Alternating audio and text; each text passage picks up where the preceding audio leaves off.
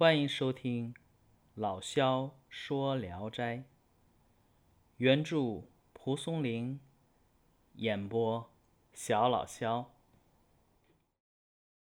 今天讲的这一篇啊，名字叫《野狗》。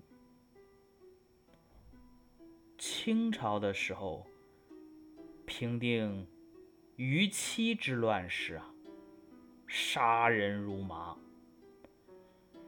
乡民李化农从山里躲避归来，正好碰上官兵夜里行军。他害怕官兵乱杀无辜，但是呢，急乱当中也找不到地方可以躲藏，就直挺挺的。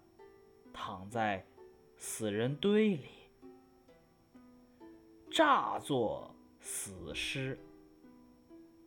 官兵的队伍过去以后呢，他也没有敢贸然起来。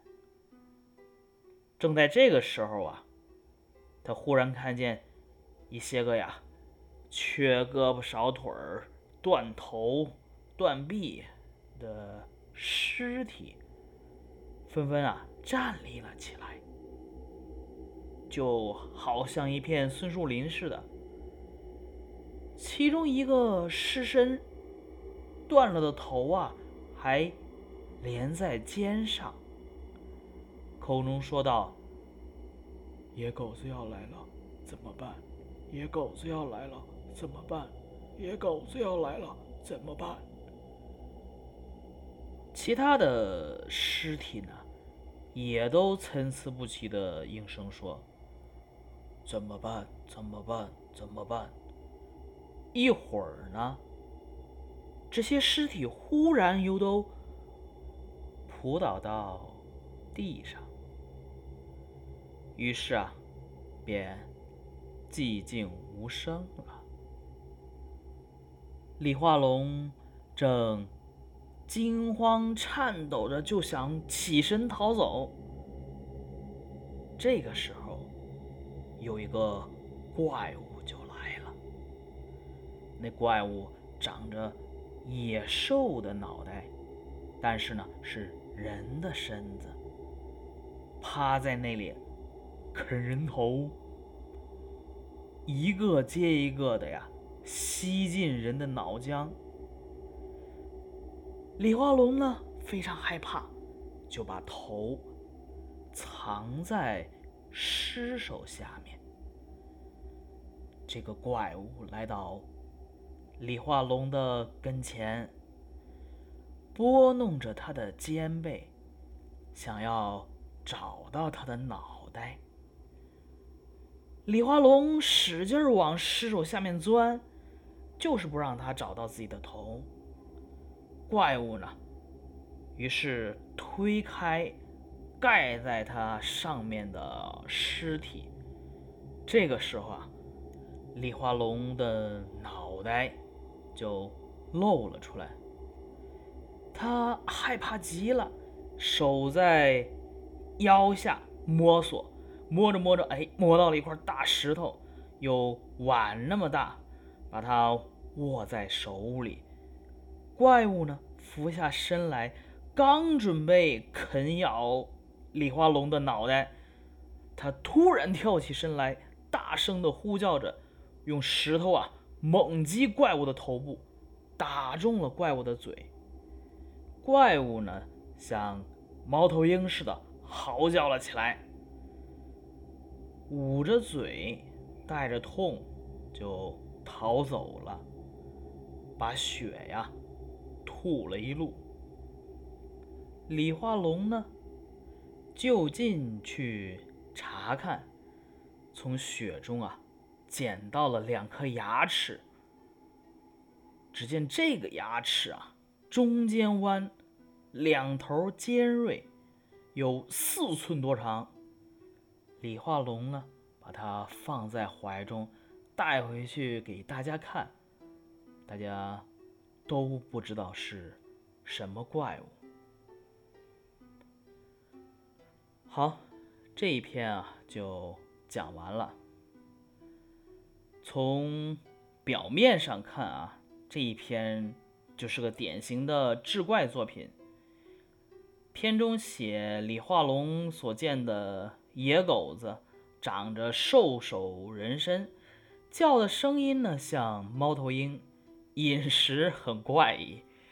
这个怪异不是一般的怪异啊，是非常怪，专门吃死尸的头，伏啮人手，辨析其脑。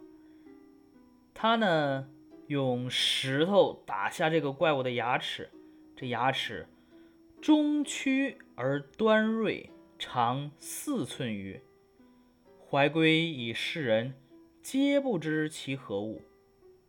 所以说啊，乍一看这就是一个志怪小说，然后描写的就是这么一种野狗子的怪物。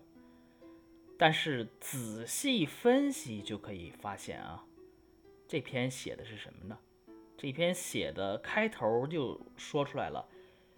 逾期之乱，杀人如麻。这是一篇啊曲折的反映逾期之乱时统治阶级，也就是当时的清朝廷。这里边咱们可以补充一个背景啊，蒲松龄老爷子啊，生活在的是明末清初，那个时候啊，清朝廷其实还非常不稳当。各地啊，经常有一些叛乱啊什么的，所以说呀，这个反映的就是当时的清朝廷乱杀无辜，是一部极具批判性的作品。这个逾期之乱，杀人如麻，就这八个字，就沉重的交代了时代背景。然后咱们再顺便说一说这个逾期之乱。这个是清顺治年间啊，山东地区一个叫于七的人领导的一次啊颇具规模的农民起义。它起伏持续达十五年左右，十五年之久。这个于七呢，就是家里面排行七，是明朝啊崇祯年间的武举人。他本来啊是反对清朝廷，中间被招安了一段时间，但是最后啊，终于还是怒而反清，最终啊是在康熙元年，于其被击溃了。起义失败以后啊，清朝廷是株连兴狱，对。该地区的人民进行了血腥的屠杀。好，这就是故事背景。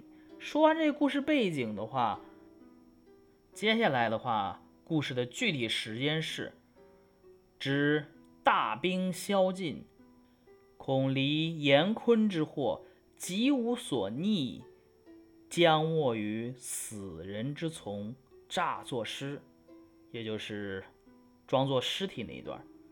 然后它周围是什么呢？缺头断臂之尸起立如林，而那个所谓的野狗子，就是在这种恐怖惨烈的环境下出没的。可以说呀，没有这个杀人如麻这种典型的时代、典型的环境，就不会出现这种伏啮人手、辨析其脑的怪物出现。《聊斋志异》中啊，反映这个逾期之乱的作品，还有以后第九卷的公孙九娘，以后咱们可能会演播到。当然，呃，也可以自己私底下看。